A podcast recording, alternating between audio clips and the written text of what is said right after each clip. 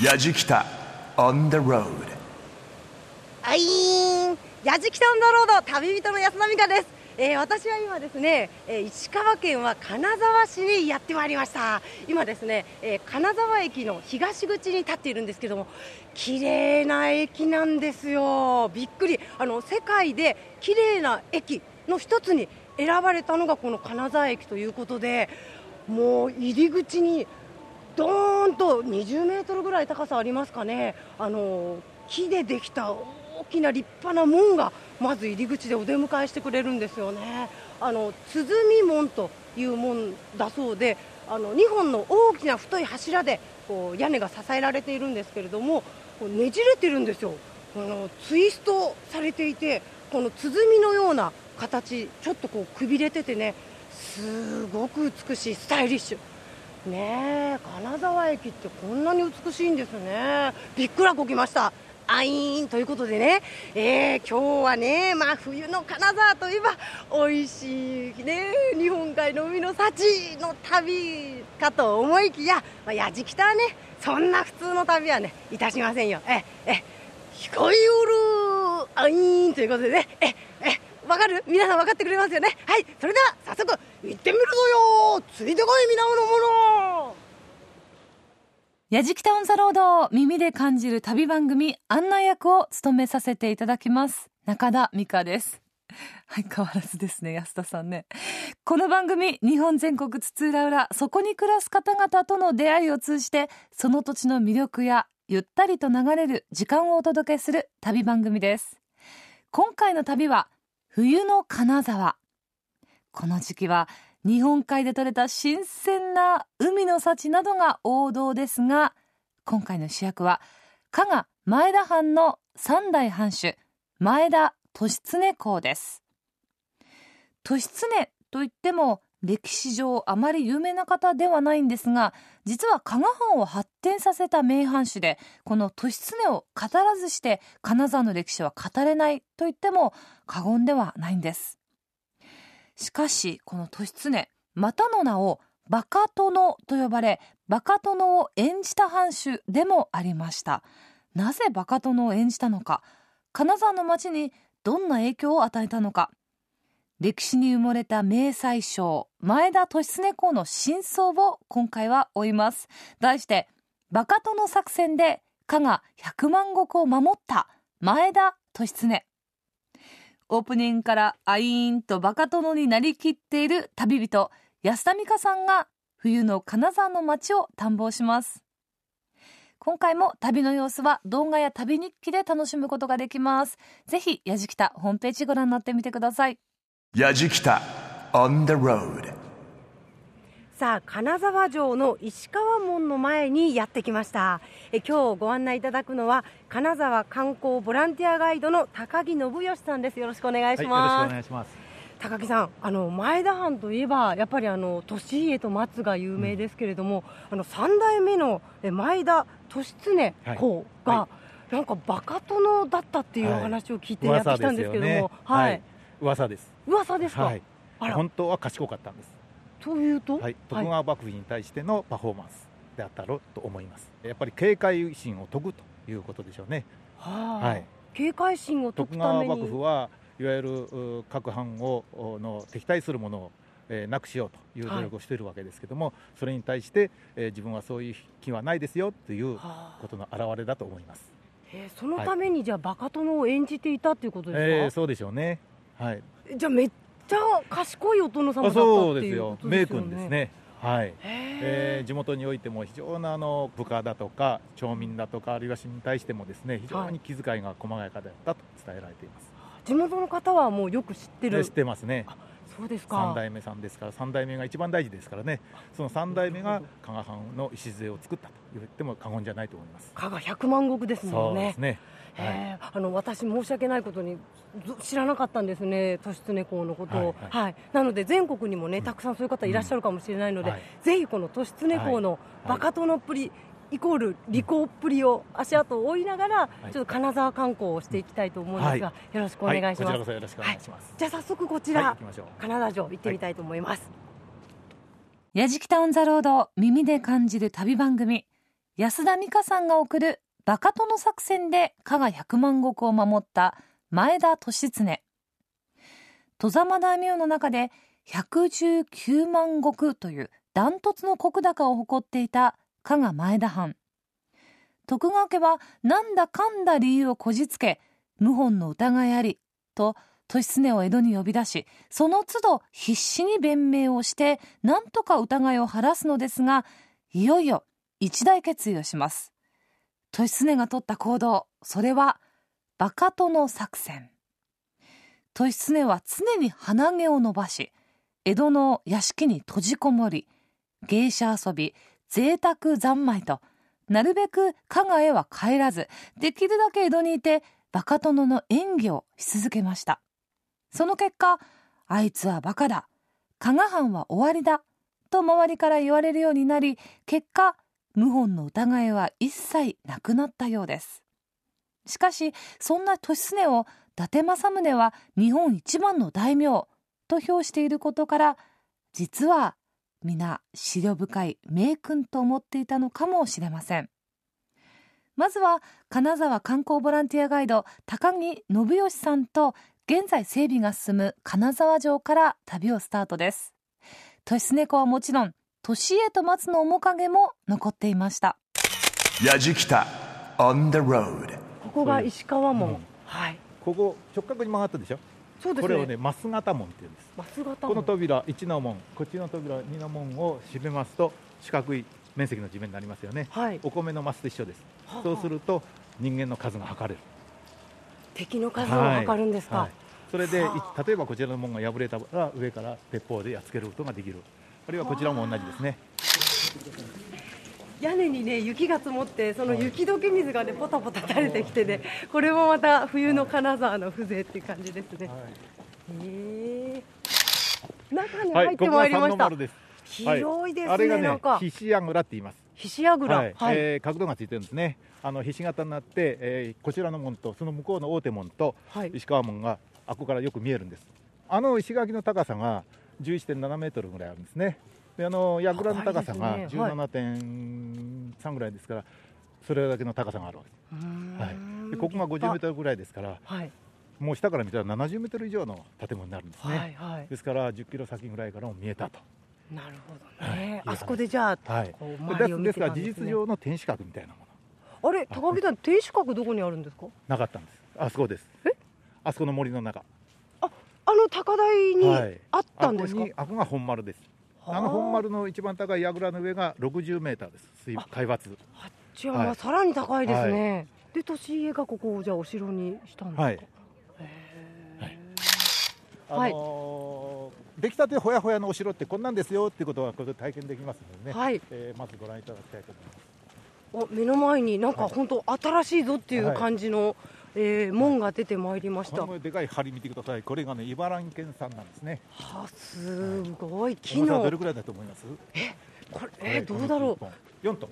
うあでも立派な、ね針ですね。すごい。あのーここもほらいろんなカラフルな感じがしてるでしょ、本当ですはねい、で、これがね明治天皇がご覧になった門。です今ねあの、はい。写真がそう。門の金沢城は写真とレズベンがたくさん残ってるんですよ。それでこれができたんです。で再一番最後お城はね何度も燃えるんです。そうですね全焼するのが7回ほどあるんでしょうかね。7回もですか？一番最後に燃えたのは明治14年だっけな、えー燃えるんですよ。ところがこれ残っちゃうの？この門は残ってたんですところがここ軍隊はい。の基地だったんですね。うん。陸軍の所有はそうするとこれ邪魔なんですあはあ。で人為的に全部壊しちゃった。えはい、もったいないこと。ですで120年ぶりに今再建したということです。ー、なるほど。はい本当写真白黒なんですけども、それの通りのそ門が目の前にそびえ立ってますね。う、はい、中入りましょはい、行きましょう、はい、じゃあちょっと靴脱いで。うはい。これ石落としなんですよ石落とし何ですか？石落とし。はい、あの出窓ですね。あの先ほど下で覗いていたカラハフの出窓って言いまして、はい。中国っぽい窓がついてるんですね。それが出窓になっていまして、こう蓋まくると石を落として敵をやっつけることができるんです。はあ床にこはい。うガラス張りになって、今ね下がストンと見えるようになってるんですけど、へえ出窓。はい、ああいい香りですね、それを感じていただきたい。はい。はい。木のすごくあのいいとてもいい感じしますね。感じでしょこれがはい出来たてほやほやのお城ですよね。だからお殿様たち戦国時代が終わってですね、はい。お殿様約300人ほどいたんでしょうか。で各地でお城を作るわけです、はい。みんなこんな感じ。だったろうと、へー現代の快適ですね。そう現代の我々はねここへ来て、うん。出来たてほやほやのお城にあの触れることができるというね場所です。なるほど、はいすごい。もう本当に綺麗なね、はい。木でこう組んである建物この匂いの元はここですこの壁。壁ですかに貼ってある木、はい。これはねアスナロです。石川県産。能登の方に多いんですが。アスアスナルの木、うんこれがいい匂い出してるへえそれから下で大きい梁のくぐりましたよね、はい。あれがここです。ちょうどこの上です。なるほど、はい。さっきくぐった門のはい。私たちは上にいるわけですもんね。いるわけですね。はだから利常さんも、うん。多分こんな思いをしたんじゃないかと。いい匂いじゃってね。鼻の毛ではしていたんかね。あ鼻毛伸ばしながらこの香りを嗅いでいたのかなと。えー、でも利常さんってあの江戸に結構長くそうそう。江戸と金沢って行ったり来たりしますよね、はい。江戸にたくさんずっといたんですね。奥方もみんな江戸ですからあの時代は。あはい。ーそれはなんでなんですか？徳川家の政略じゃないですか？あはい。なるほど。一番最初に宝州院さんといって利家さんの奥さんがその形で江戸へ行っちゃった、はい、はい。でそれでだんだん法律化されていくわけですよね。徳川幕府のやっぱりそういう、はい。まあ、謀反を起こすんじゃないかっていう武プレッシャーを、中で決められていくわけですね。はい。その疑いというかね、うん。あの嫌疑を晴らすためにも、江戸に滞在して、ちょっとバカなふりをしてですから名古屋のお城にしてもですね大阪城とかいろんなとこを集築するわけですけどももう一生懸命になってやるわけですよ。それはあの一つはですね奥さんが徳川家から来てるから。秀忠さんの子供さんですから、家康の孫ですからね玉姫様さん。ですか、はい。あの上のお姉ちゃんは千姫さんですから。はい。でそういうことで徳川一族の中に入っていくわけですね、はい。なるほど。で絶えずそういう謀反の疑いをかけられながら仲良くしていこうっていうそのだから政治とか軍事の方については徳川家には任す。それ以外の文化の面では頑張ろうということでお金を使っていくわけですね、はい、でそういう意味で金沢の今の文化工芸といったようなものが、えー、さんの時代に培われていくわけですね。礎になっているわけですね。はい。それで加賀文化がまた発展したんですね,、そうですね。利常公の気分を味わいつつ、はい。ちょっと優雅な気持ちになりますね。すはいあの利常の気分よりも利常の奥さんの玉姫さんの気分じゃないですか？そうですわね。おほほほ。おほほほほダメだなこれ。ここからですね、はい。鶴の丸というところなんですが、えーなぜかと言いますとお松さんい。わゆる年上の奥さんのお松さんがここに住まいしてたと言われている場所です。鶴が飛んでいったからじゃないかというんですがはあ。誰も見ていません。えっとこれです。辰巳用水の石棺辰巳用水の石棺。はい、辰巳用水っていうのは日本三大用水があるんですがご存知です、あはい。あの、あれですよね。利常公が作った、うん。そう。1631年に大火があったんです。はい。繁栄の大火っていうのがね金沢市内を覆い尽くすんです。はあ。それで、えー火災の火がひどくなりましてお城が全焼していくわけですね。はいでその時にですね水がないということのうん。苦い経験もあって急遽作るわけです。それがこのお城から約11キロ上流の西川の辰巳っていうところから出水したわけですね。はい。で最初はですねあの木管木をくり抜いてやったんです。でそれがね200年ほど続くわけです。でこれは幕末です。幕末にですねこういう石棺を石の棺を作ってったんですね。水の出ている雰囲気はあちらでご覧になれますあんな感じで水出てるでしょ？あ本当だ。あれあれは上向いています。けどあちらの方なんかね水がドドッと出ている。あの感じ。あんな風にして水道管だったということですね。目の前にこう池があるんですけれども、はい。そこに実際にあのね石棺でこう、中から水が出てるはい。ところ何か所か見られますね。へえ、はい。三大用水はい。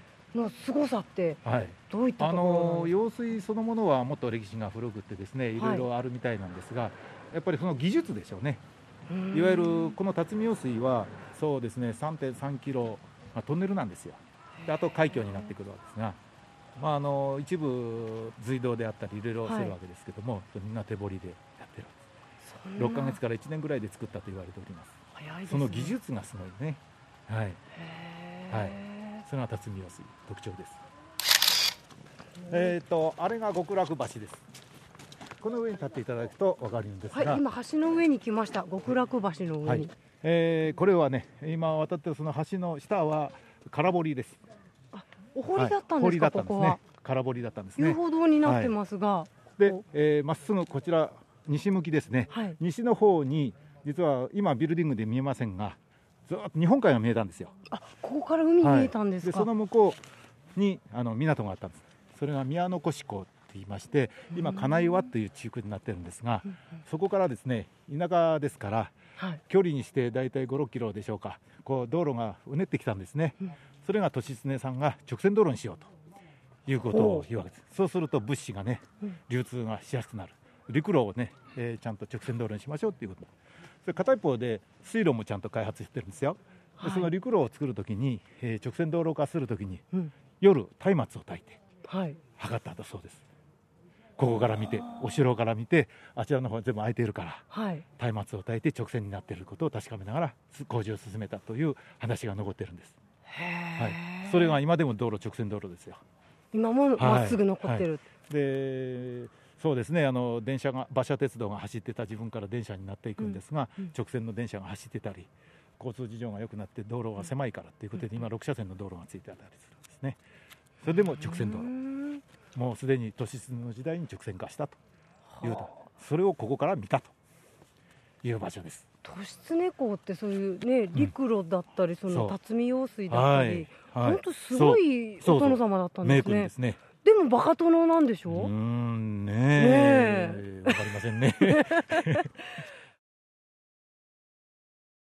やじきたオンザロードを耳で感じる旅番組安田美香さんが送るバカ殿作戦で加賀百万石を守った前田利常。出来たてほやほやのお城。アスナロの木の香りってどんなだろうなんてスタジオで想像しながら聞いていました。それにしてもこの利常公冥土でバカ殿を演じて徳川家の疑いを晴らしかつ陸路を直線道路に整備したり用水などの事業もしっかりとした技術で作ったりとねもういかに切れ者だったかっていうのが徐々に分かってまいりました。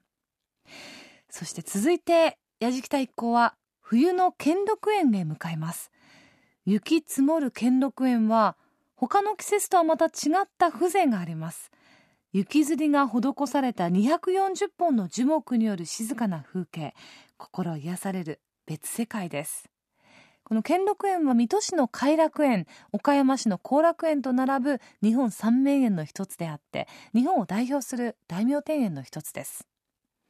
兼六園ができるのは五代目藩主前田綱則が別荘を建てその周辺を庭園としたのが始まりと言われています。しかし利常公の面影も少し残っていました。やじきた on the road. さてお次は金沢城のお隣兼六園にやってまいりました。あの三大庭園の一つ兼六園ですねこちらがね、はい名称です。特別名称なんです。庭園のはい。国宝なんです。はあ、はい。すごいもんだって、素敵。もう目の前にね大きなこう池があって、霞ヶ池って言いますね。霞ヶ池、はい。で松がねこう本当風流これぞみたいな。日本人の心うんみたいなね。風景が目の前に広がっております、い、やでもなんで兼六園って言うんですか、はい。広大湧水人力倉庫はい。水泉眺望の6つが兼ね備えられているというところで兼六園と名前がついた。ね、はい。この6つは何の要素なんでしょうか、えーまず広大広いということですね。はい。湧水はこの森のような部分がはい、すね。確かにはい。緑がたくでこのさんあります、庭園は人の力で作っていますから人力ですよね、はい。はいが倉庫古っぽいく見せるという工青夫く古い。ははい。いはい、水泉は池極水を表します。が眺望はまた場所が違うんですがここから下の町を見える景色のところがあるんですね。ちょっとここ高台になって高ますもんね。はい、標高53メーターですはい。こういったじゃあお庭のうん。こう良いとされる6つが兼ね備えてるから兼六園。ですね。へはい。ーで目の前にあるのは一番有名なシンボル、えーはい。琴路道路ですね、えーご覧のように足がね片一方折れてその地面の方にかかっていますよね。このスタイルがいいってですね。本当だ。片方の、あの灯籠が2つの足で支えられてるんですけど、はい。はい。片方は池の中から伸びてて、はい。一つはあのうん地面のねねところにかかってこのます、形がすごいいいということですね。またこうね、はい。こう池にこうさざ波がちょっと立って、そこに木の緑とあと灯籠がね、映ってゆらゆら揺れて。あの松の木の上にこうなんですかこのそうめんみたいなあの、はい、はい、雪吊りですね。雪吊り。はい。はい、北陸の重い雪から枝を守るために、えー、縄を下ろしてあるわけですね。これ12月になるとね、ニュースでよくやってますけど、12月1日の風物詩であれを作るわけですね。えーえー雪よけなんですね。えっと今西6本ありますよね。約800本の縄が置いていますね。800本、はい。うわーこれは。はい。あれは唐崎の松って言いますね。紫の松、はい。えーまたそう松がねすごいんですよ。うねうねうねとかもうなんかもうねねはい。歌舞伎みたいななんかこう うまく言えないんですけど池の上にこうせり出してて、ね。上の高さよりも横の方が伸びている。本当です10ねメ12メーターぐらいあるんでしょうかね。はい。そしたらあれをね鶴が羽ばたく羽のように似ているわけですよ。そしたら向こう側の島蓬莱島って言います。真ん中にね、はい。浮島があるんですけども、あれの一番大きい石が亀の頭に見せてるわけですね。で鶴亀になるわけですよ。でおめでたいわけですねなるほど。えっ、と辰巳用水がですねはい。ここから入ってきます。これは兼六園の取水口です。辰巳用水のあ水がここから入ってきてここでろ過されてここ入ってきますね。ちょっと神秘的な色してますね、なんとコバルトブルーっていうか、これはあの金沢市のね、えー上に浄水場があるんですが、それからずっと流れてきています、えー今はね専用管が実はね用水に下にもちゃんと入っていましてはい。綺麗な水がここに来るようになっています。へえ、はい。利常公がはい。これを作ったということですね。ですよね。あのここから約10キロぐらいの辰巳っていうところから水をと、はい。西側のところから水を取りましてずっと持ってくるわけですね。で兼六園の、えーこちらは南側ですかね、はい。えーから取水する入ってくるわけです。そして山崎山ってありますけどこの山崎山の下へくぐっていくわけですはあ、ここくぐってじゃあお城の方へ。はい行くわけですね。で石一個を置くにしてもですねちゃんと音が出るようにあるいは流れを人工的にこう変えていくようになっているわけです。じゃあ利常公の本当おかげで、はい。この今兼六園のこの水の風景があるわけですね。そうです。でそれをお城まで持てたわけですね利常公を恐るべし。そうですね、ねえ。うん、命令しただけですけどね。あ、すごい。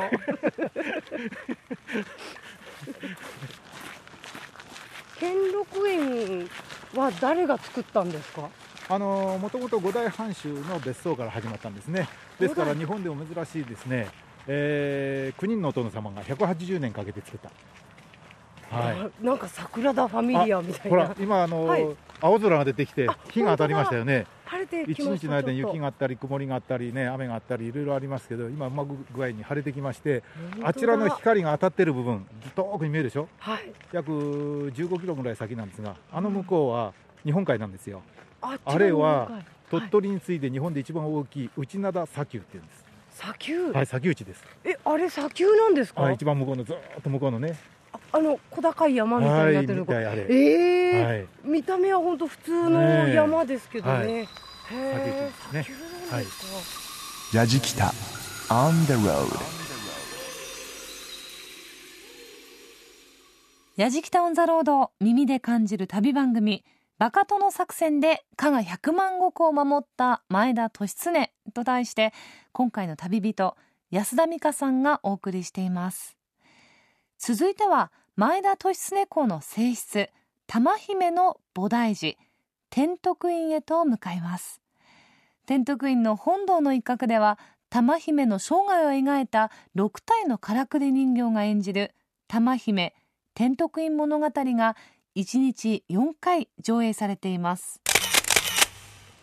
高木さん利常公はあのお寺をかなり整備したっていうふうに聞きましたけども。そうですね。はい、えー元南2年といいますか1616年頃にですね金沢市内にあったあのお寺さんをお寺町寺院群約70か寺ですがそこに集めたり、あるいはこの小辰の地区、えーに集めてあるいは東山三六寺院群として3つの寺院群を砦のようにしてお寺を集めたわけです。はあ、砦のようにしたんですか。あの町の中のお寺を整理することによって武家屋敷の敷地を広げることもできますし町民地も広めることもできますし、あるいはそれを整備することによってお城を守る、えー施設として、はいそこに、まあ、あの兵士の人たちを置くこともできますしいろんな活用ができますよね。なるほどね。そして今ここ私たちが来ているのがはい、玉姫さんの菩提寺、天徳院ですね。テントクイーン。はいはあ、今入り口にいるんですけど、立派なもんですね。そうですね。この三門が火災で焼け残った唯一の建物ですね。重要文化財です。あうわはい。すっごいもう見るからに古いね。そうですね。上にあの赤い色の塗った跡が感じられますよね。本当だちょっと、はい本当なんか茶色というか朱色のうんが塗ってあったんでしょうね。ねえ、はいもう今は本当に、は焦げ茶色という感じでね、はい本当にはい趣のあはい。る山やっぱりあのな金沢市内何度も火事になっているんですが、あのここもご多分に漏れず火災に遭ってまして、はい。すごい大きなお寺さんだったんですが、はい。どんどん焼けてこれだけがまあ残ったと言われておりますね。立派ですね、じゃあ中入ってみましょうかね。はい、天徳院の岩井千佳子さんにお話を伺います。よろしくお願いします、はいこんにちは。あの今目の前にはい舞台がありまして、はいはい。あの日本人形がこう並んでいるんですけども、はい。こちらはどういったお部屋なんでしょうか？玉姫のあのお話を一生ですね。あの皆様に分かりやすく理解していただくためにこういうふうに15分間の物語を作ってあのからくり人形ということで皆さんに見ていただいております。で今からあの見ていただきますよね。はい。あじゃああの人形があのからくり人形なわけですね。そうですね。はい。はいじゃあ動いてストーリーが展開されていく。そうですね。えはい。えあのお寺さんでそういうのをやられてるの珍しいですよあね珍しいみたいですね。でもこのからくり本当美しいね表そうですね。お顔されてますけどども、こちらで作ってるものなんですか？あのなんて言いますか？名古屋のねあのからくり人形師の先生があのお作りになったものですね。あはい。からくり人形といえばね名古屋はやっぱりはい。有名ですもんね、評判はいかがですか大変あの喜んでいただいております。はい。じゃあ早速見せていただきたいと思います,、そうですね。はい、どうぞご覧になってください。楽しみですはい、はい、どうぞ。奥方様は間もなくご出産を控えてますます体調優れずご心配なされた殿様がお子様方とお見舞いに参られ奥方様も大層喜ばれました久々に親子水入らずのひとときでございました。玉姫は徳川二代将軍秀忠の次女家康の孫娘。利常玉姫との婚姻もまた前田家が徳川から疑いを晴らす政略結婚で玉姫が3歳の時加賀へお越し入れになり14歳で結婚。その後10年間になんと三男五女を育てられました。玉姫は前田徳川両家の融和のために尽くしますが8人目の姫を出産後亡くなられました。御年24歳でした。利常公はその時号泣したと伝えられています。この能舞台のセットにからくり人形玉姫様の生涯は加賀百万石の危機を救いその繁栄に尽くしたまさに良妻賢母。日本女性の鏡として今も金沢市民に親しまれています。天徳院のからくり人形。金沢の知られざる隠れた名所の一つです。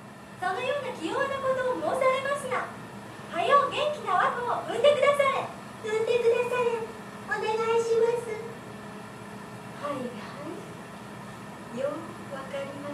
たぞもうすぐ春じゃ。暖こうなればそなたの体にも力がみなぎろう。一日も早う無事に安産するよう神仏に心からお願いいたすことにしよ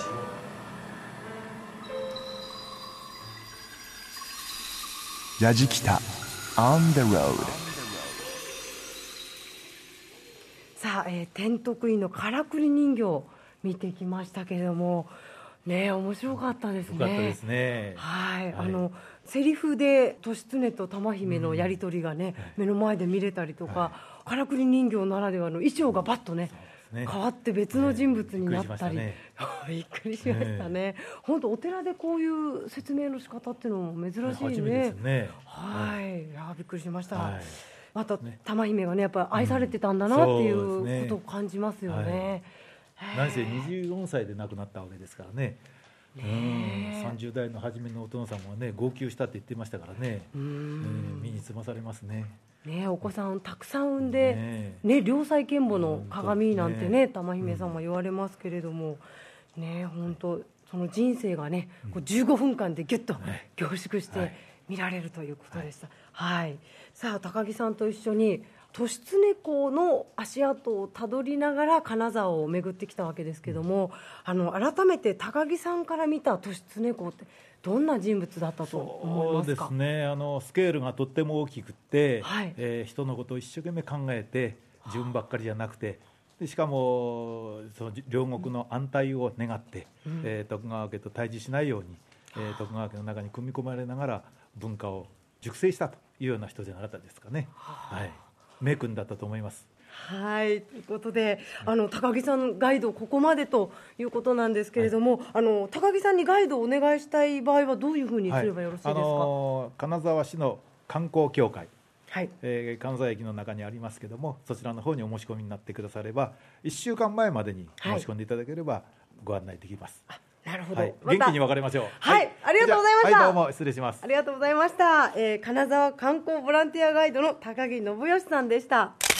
やじきた on the road. さあ続いては妙隆寺にやってまいりました。こちらのお寺あの何やら利常公にゆかりがあるお寺なんだそうですがあの忍者寺と別名で呼ばれているらしくてですね。でも見た目は普通のお寺なんですよね。まあ2階建てで木でで左手にねちょっと別棟が見えてますけどまあ本当古き良きお寺という感じですよね。うん、一体何なんでしょうか。はい、じゃあちょっと中に入ってみたいと思います。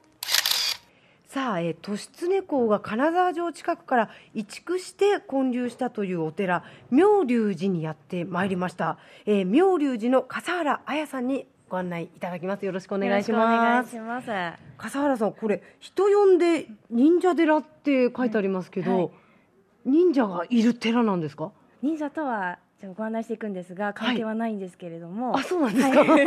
あの複雑な作りになってますので忍者屋敷のようなお寺ですね。ということで忍者寺と言われております。えじゃあなんか隠し扉とかそういうのは、たくさんあります。これから出てきますので、はいはい。じゃあ早速行ってみましょう、はい、あここ入っちゃっていいんですか、はい、どうぞ裏手へとお進みください。はい。これ今仏様の裏手へと進んでいただいたんですが、はい、正面入って、はい。ぐるーっとちょっと脇を抜けて裏側に回ってきたんですけども。はい、お寺の裏手へと進んでいただきました。はい。裏手にはこちら扉がありまして、はい。はい、中開けますとお。物置のようなんですけれども、すぐ床板が外せるようになってます。おお、はい。おななんだこれ。外していくとはい。階段が続いているうわわけです。ぬかみそつけるところじゃないんですね。中はあの大人が立って歩けるほど高さがありまして先ほど入っていただきました正面からもずっと続いてますので、何かあった場合にこちらは非常口として使われていたわけですね。もう下の方はもう真っ暗で見えないですね、なんか冷気が上がってきます。これ気づきませんもんね。気づきませんよね。まさかねはい。仏様の裏ですよだって。い。や。これ中から外に出れるということは、はい。今度外から中へも簡単に入ってこられる恐れがありますよね。ね。そこでこちら鍵なんですが外した板ですね。見ていただけますと、はい。2本の溝が通っているんですね。あ本当だ、はい。あの襖とかがこうねこう通るような溝が2本ついてますね。はい。はい、この板をはめ込みますとまさに敷居になるわけですね。閉めることによって鍵をかけたというわけなんです。すごい。あ。の三代利常公の時代になりますと、はい。徳川家から100万石ありましたので、はい。その狙われる立場にあったんです、うんうん。そこでこのようなあの住所にいろいろな仕掛けがありまして突然こうバカ殿とか言ってるけどやっぱこういうとこも絶対ちゃんとしててやっぱすごい方なんですはね。い、また階段進んでいただきますはい、また降りますよ。あ、はい天井低いです。あたたたたた、よしよしよし。わ、ここは何ですか？はい、では前見ていただけますか、はい。段々になった障子があるんですが本当だ、あの目の前に、あれ、頭打った。カメラマンが頭打ちました気をつけて。気をつけてくださいあの毛込みと呼ばれる部分に障子が張ってありますので外からの光が入ります、はいはい、敵がそーっと侵入してきましても足影障子に移りますので槍などでいち早く攻撃ができたわけですねなるほど。これ私たち階段の裏にいるわけですね。そうです。でその階段があのスケスケになってるんですよ。あの木の格子の間は障子が張られていて、すごい。本当だ。光の加減で。はい。上がってくると足影が映るようにそこをエイト。そうです。行くわけですね。このお寺は4階建てになるんですが、はい。当時はあの城以外3階以上建てることが禁じられていたんですあ、そうなんですか。でこのお部屋の中に3階への階段が隠されておりますえーそれをじゃあ探しに行きましょうか。はいはい。怪しいところがたくさんありますがえー、じゃあちょっと襖とかね開けてみますかね。あああれ？襖の向こうが畳一畳でまた襖ですよ。これちょっとまた奥も開けてみていいですか？いね、あ、開かない。あ、行き止まりだ。これなんだろう？こ後ろ見ていただけますか？こちら。後ろ。はい。私の後ろ。あった階段すごい。もうね襖に気を取られてそれの真横のところが階段の入り口だったんですよ。えこれ上がってみていいですか？どうぞ。あじゃあおちょっと行きましょう。か3階への階段にはい。わあ細いちっちゃな階段。これね身長のある男性じゃ頭ぶつけちゃいますよね。あちょっと広いお部屋に出まして。あらなんか素敵。なんかちょっと品のあるお部屋ですね。ああ景色が見えてガラスが入ってるので明るいですねこの部屋だけ。はい、この3階へと進んでいただきましたが、はい。このお部屋は当時お茶室でした。で刀や槍が振り回せないように天井が低くなっております。はあ、本当だ。ここでお茶飲んでたんですかね、はい。利常公も、はいさあ妙龍寺をね、えーぐるっとさまよってまいりましたが、あのまたね行きたいなと思うんですが、えーこれご予約必要なんですかね？ありがとうございます。そうなんです。予約制になっておりまして、はい。お電話で受けてます。はい。年齢制限とかはありますか？あの幼児の方はお入りいただけないんですけれども、はい。小学生の方からですとお断りはしておりません。ただあの大人対象ですので皆さんお静かにお願いしておりますなるほど。はい。皆さんねぜひ妙龍寺事前にお電話で予約を取って忍者の気持ちを味わっていただきたいと思います、えー妙龍寺の笠原彩さんにお話を伺いました。ありがとうございました。ありがとうございます。やじきたオンザロード耳で感じる旅番組バカ殿作戦で加賀百万石を守った前田利常と題して今回の旅人安田美香さんがお送りしていますもう安田さんの驚きっぷり興奮ぶりからその楽しさが伝わってきますね。さ最後は金沢中心街長町武家屋敷跡界隈を歩きます。土塀と石畳が続き江戸時代の風情を感じさせる長町武家屋敷跡。加賀藩の中級武士が住んでいた界隈で王子を忍ばせます。やじきた金沢の旅、えー私は今、えー武家屋敷が集まる人気スポット長町をこう一人ぶらり歩いております、ね、石畳がこうありまして細い道にね本当にもう昔ならではの、まあ、武家屋敷がいろいろ並んでいて。ねでしかもあのこの土塀に藁でこう編んだものがこうかぶさっていてこれ菰掛けというそうなんですがあの雪でねあの凍って土塀が傷まないようにこう守るために菰掛けをしているということでね。これも本当に今しか見られない冬の金沢のね、えー風景ということになってましてね。ロマンティック。うん。素敵です。いやしかしまあ本当あの前田利常公をね私はオープニングでバカ殿というふうにね言ってしまいましたけどすいませんでした。もう心から訂正をさせていただきたいと思います。もうね加賀百万石を守るためにバカ殿を演じていたんですよね。知将ですよ。本当消え物ですよね。はいあの強大な徳川幕府からね守ったわけですからね。皆さんねあのどうしても利家と松さんにねあの目が行きがちだと思うんですけれどもこんなすごいもうバカ殿じゃないですよ。本当知将がこの金沢をね守っていたというねあの随所に足跡が見ることができますんで皆さんどうぞ金沢ぶらり旅してみてはいかがでしょうか旅人はあいーん安田美香でした嬉しいな Yajikita on the road. Grooves and moves your day. バカ殿作戦で加賀百万石を守った前田利常と題してお送りしてまいりました。やじきたオンザロードいかがでしたでしょうか？